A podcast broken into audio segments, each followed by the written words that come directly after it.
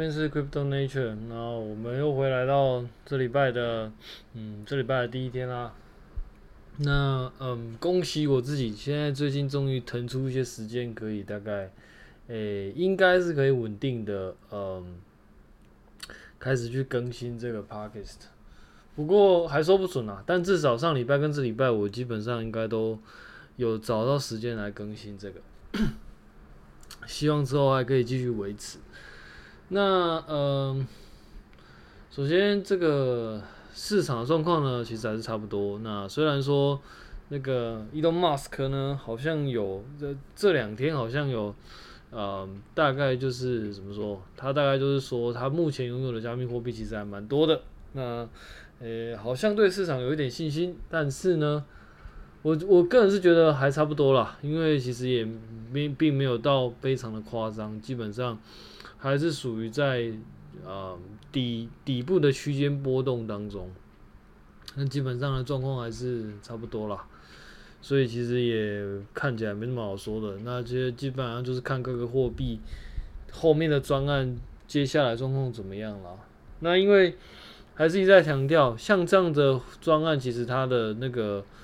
诶、如果它继续走下去的话，它的开发时间其实周期都很长。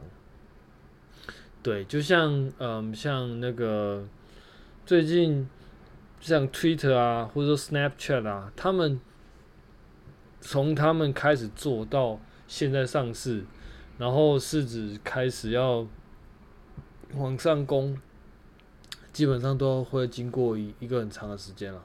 所以基本上呢，就慢慢慢慢观察，然后看着自己看好是哪一个。呃，目前来说大概就这样吧，好像也没什么特别的。那继上次呢，我们聊到那个 document 的部分，我我就有说嘛，就是因为我最近这这一两个月，因为嗯开始花嗯又花了另外一个时间去做一些 side project，那基本上呢，嗯，应该说。也主要主要是可能呃看了一些东西，然后再加上我自己工作上呃也会必须要去从另外一个角度，就是不是写扣的角度去看去看待另外一个专案，去看待同一个专案。那呃所以其实我对于写文件这件事情就有一些不同的看法。像之前，呃，我不晓得上一个礼拜有没有提到，反正你我们在写 code 的时候，基本上关注的其其实就是它的功能啊，他想要实做的，嗯、实做的功能是什么？对应的就是可能客户的需求啊，或者是说 marketing 的需求，或者说其他就是使用者的需求。那因为你因为对应这个需求，所以你开发了功能去 fit 它。OK，这没有问题。那写扣其实最让人觉得有趣的地方在于说，你可以透过写扣这个动作，让电脑去帮你做事情，然后有一些 feedback。其实我我我自己是觉得这是在整个写扣的过程中，其实最让人感到嗯开心的。对，就是，但是当然它会有程度之分，就是当我们一开始可能一开始接触到写扣的时候，你会因为这样，哎，就就觉得开心，可是事实上，到越到当你写到一定程度的时候，你就其实你就会发现，它会越来越，我觉得会越来越没有，嗯，你以个人以人的那个以人的那个能力来说，你会越来越没有办法驾驭这份扣。其实原因有很多啦，第一个是说，当然。很多时候，我我常常在讲，呃，应该说我，我自己的感想是，我们当你一开始在写扣的时候，你其实是用一个直觉来写 code，你看到一个需求，你想解决一个问题，然后所以你马上就根据这个问题，你赶快写扣然后去啊、去开发对应的城市嘛。我觉得这没有问题，但是它往往会遇到另外一个问题，就是说。随着你的程式越写越多，功能越来越复杂，那或者是你随着你的程式它的功能越来越完整，你的 use 就是你的 u use case 本来可能你你可能本来写一个，嗯，比如说点点 LED 灯，好，我我我不知道，大家大概先科普一下，因为嗯，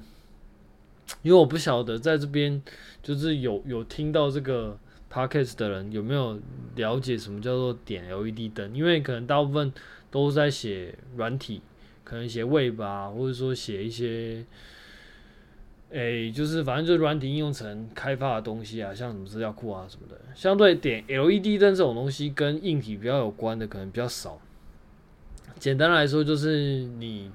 用程式，然后透过 I/O 的 in 跟啊、I/O 的 output，然后去做那个某一个片角的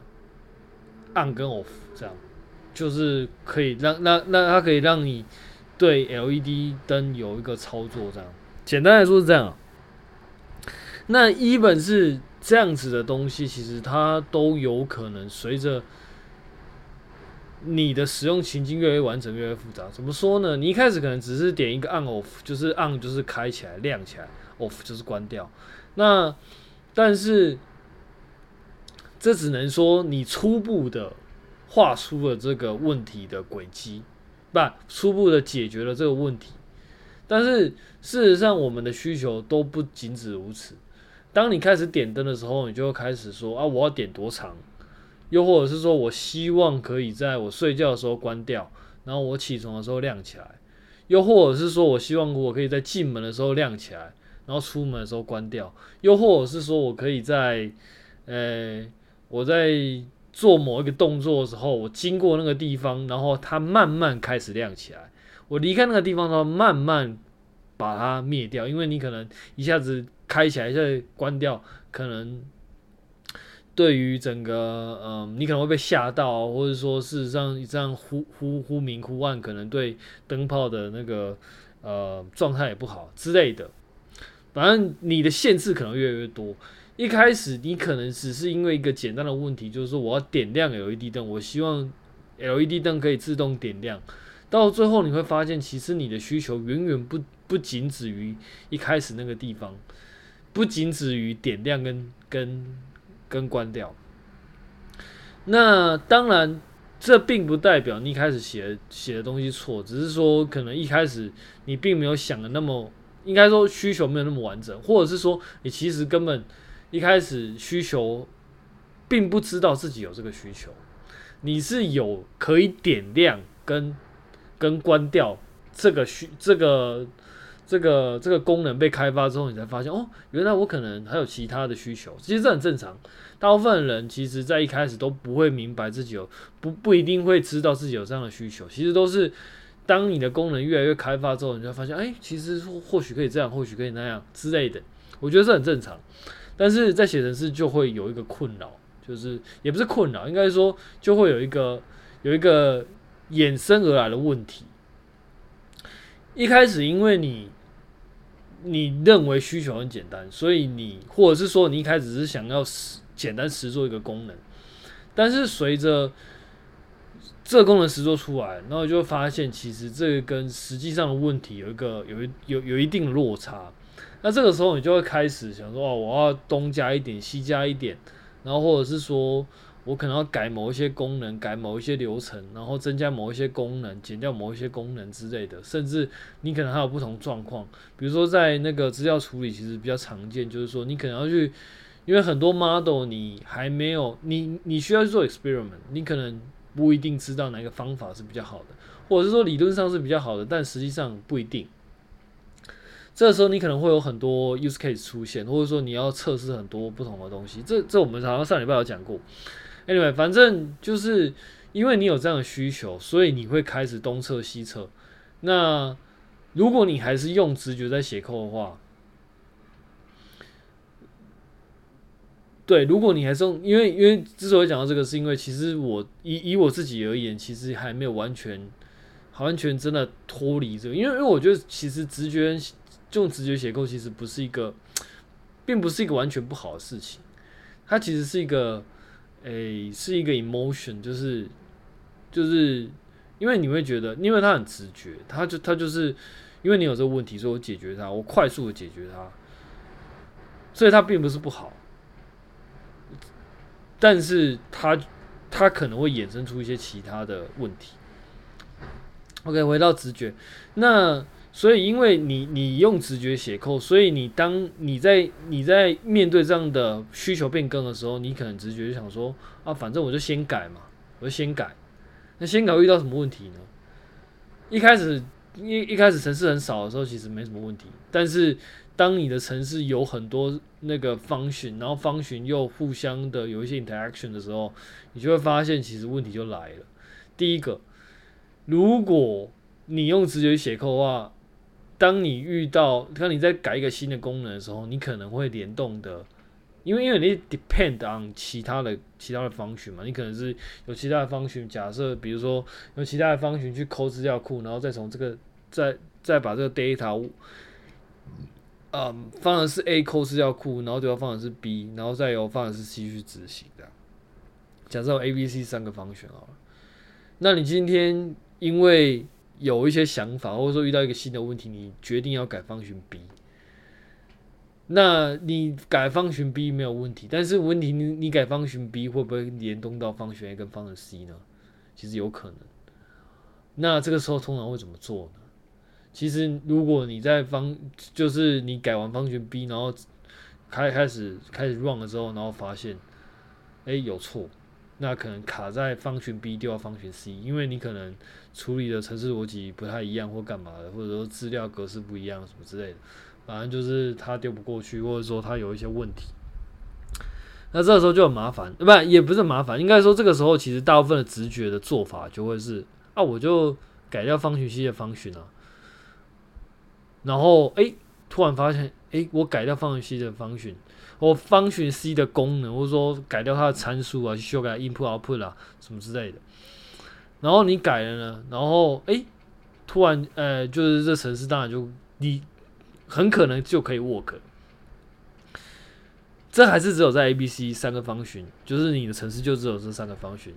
那因为其实相对来说这还是比较简单的，所以可能你改了这个之后，诶、发现诶、它可以 work。Fine，那。你可能就是因为开始 work，所以就继续跑下去。那但是下一个问题来了，假设你今天是有 A、B、C，然后三个方巡乘以十，你有三十个方巡呢？那可能他可能会不自觉的去延伸到其他的 function，但是有可能会显现出来，也有可能不会显现出来。但是不管怎么样，你在 A 跟 C 你已经做了一些改变。那当然，这东西这中间还包含一些，就是如何写 test 啊，或者说如何去如何去那个 handle 一些一些不同的状况的议题。但是，嗯，我们先撇除掉假假假设你 test 都写的。很完整的时候，那又又或者是说，我我们今天先先还没有去看 test 这一块的时候，其实你在改的这个过程之中，它就会遇到这个问题，就是因为你直接写扣。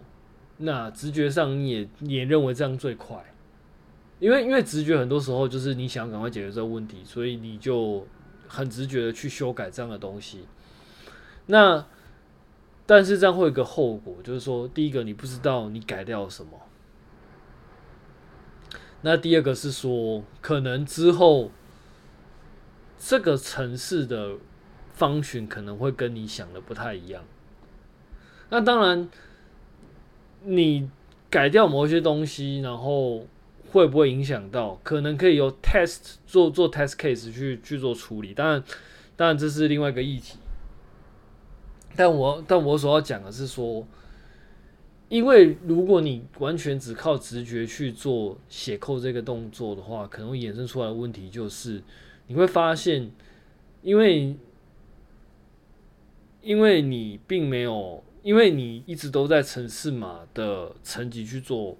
行为，就是你一直在，就是在在在在这个地方做活动，你一直在这个层级上思考。那第一个，你改了什么可能会忘记？第二，嗯，对你改你第一个你可能改了什么你会忘记？第二个是说你你可能到最后你不晓得为什么会这样改。我觉得这样的事情其实是很容易发生的，尤其是当你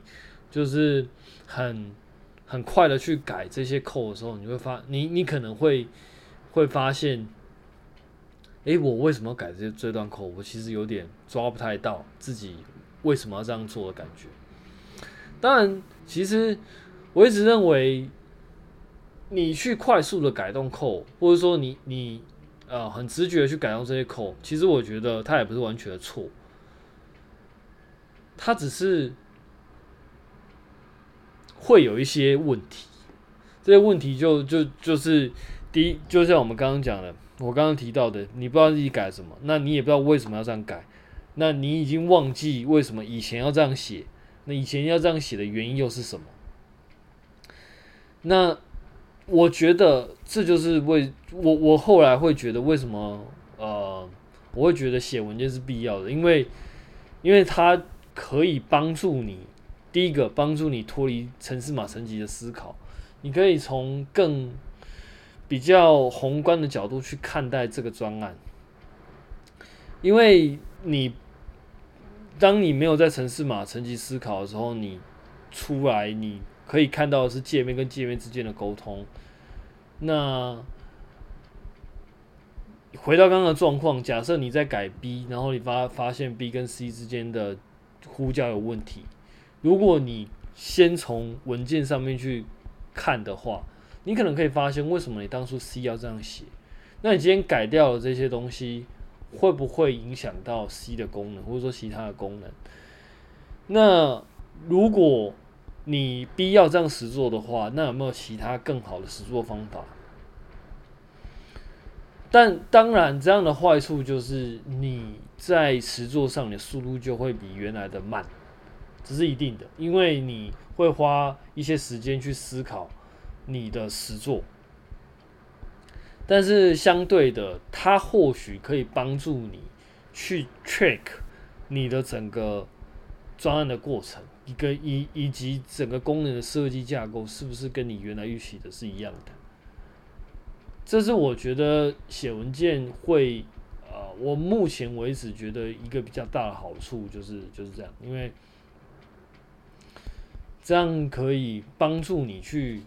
从不同的角度去思考这样的东西，那当然，我觉得，然然后在写的时候，其实就会发现，其实写写文件跟写程式某种程度上有有一些很很类似的地方。其实我们在写程式，基本上就是写用这个语言去表达我们的思考，然后将这个思考借由 compiler 的技术，把它换成机器看得懂的语言，或者是说。嗯，它能够去执行的语言，就是所谓的 assembly 或者是那个 instruct assembly instruction，或者是说那个 machine code。那你在写文件的时候，事实上你也是将你的思考用人类的文字把它化成人类看得懂的语言，然后让别人去执行它。所以从这个角度来说，其实。你你在写文件跟在写程式，其实是有很高的类，是有很高的类似性。只不过在写文件，你同时要去兼顾你的可读性，那可读性就非常重要。因为因为你在城市嘛，你有你你很多时候就是你要看的是效率性，就是你的城市嘛，呃，怎么运作会比较有效率。那当然，人家写文件也是有啊，你你可能必须要考虑到你的 task 要怎么分配。这也是一个很重要的议题，但是同样一份工作，并不会因为你写的呃语言比较，你描述的比较好，那个人就执行的比较快，其实不会。但是它它的层级是在于说，当你分配比较好，或者说当你把整个嗯、整个 task 把它拆解的好，那当然。有可能你在你在分配上，可能大家执行上就会更有效率。但是另外一个点是说，机器的沟通其实是很直接的，它就是完全用逻辑来沟通。但是你人类的沟通就会比较麻烦，因为，嗯，它就不单纯只是逻辑，它还不单纯只是对错，甚至它不一定有对错，它很多时候是一个观点不同，或者说你的想法不同，或者说你的呃可接受的事情不同，然后就会产生不一样的反应，然后甚至还会有情绪的影响，那这个就比较不太一样，所以我个人还是喜欢写程式，但是我不得不说。这两个确实有它的雷同性，然后写文件其实对于如果你今天是必须要去呃自己自己去呃处理一个专案，就是你必须去掌握一个专案，你不要去控，你不要你必须要去诶、就是呃但是 Candle 吗，就是你你你这个专案是你必须要去。必须要去呃维运的，你必你必须要运行这个专案，这个时候文件这件事情就可以在帮助你在写 code 的时候，因为因为可能写 code 还是你写了，但是很多时候我们就会想说，看我我我我我为什么一要写文件，然后又要写 code，我直接写 code 不就好了吗？可是问题是你写 code 的时候，很多时候你就会，你很很可能就会直接直接改掉一些东西，又或者是说，因为你的扣并不。并不会，因为因因为其实你都是直接写进去，你把你就把实际实实做结果写进去，所以你看到的是实做结果，但是你并不一定会写到当时为什么这么决策，或者说当时为什么要这么设计，理由是什么？对，我觉得这个会是在写 code 的时候会这个资讯会比较会比较少的。因为如果在城市来说的话，这应该这东西应该比较属于 context 或是 metadata。那这样的东西其实它比较，它可能会跟比较需求面啊，或者说跟你的设计面会比较有关，跟你的城市码执行面相对来说关系是比较小的。所以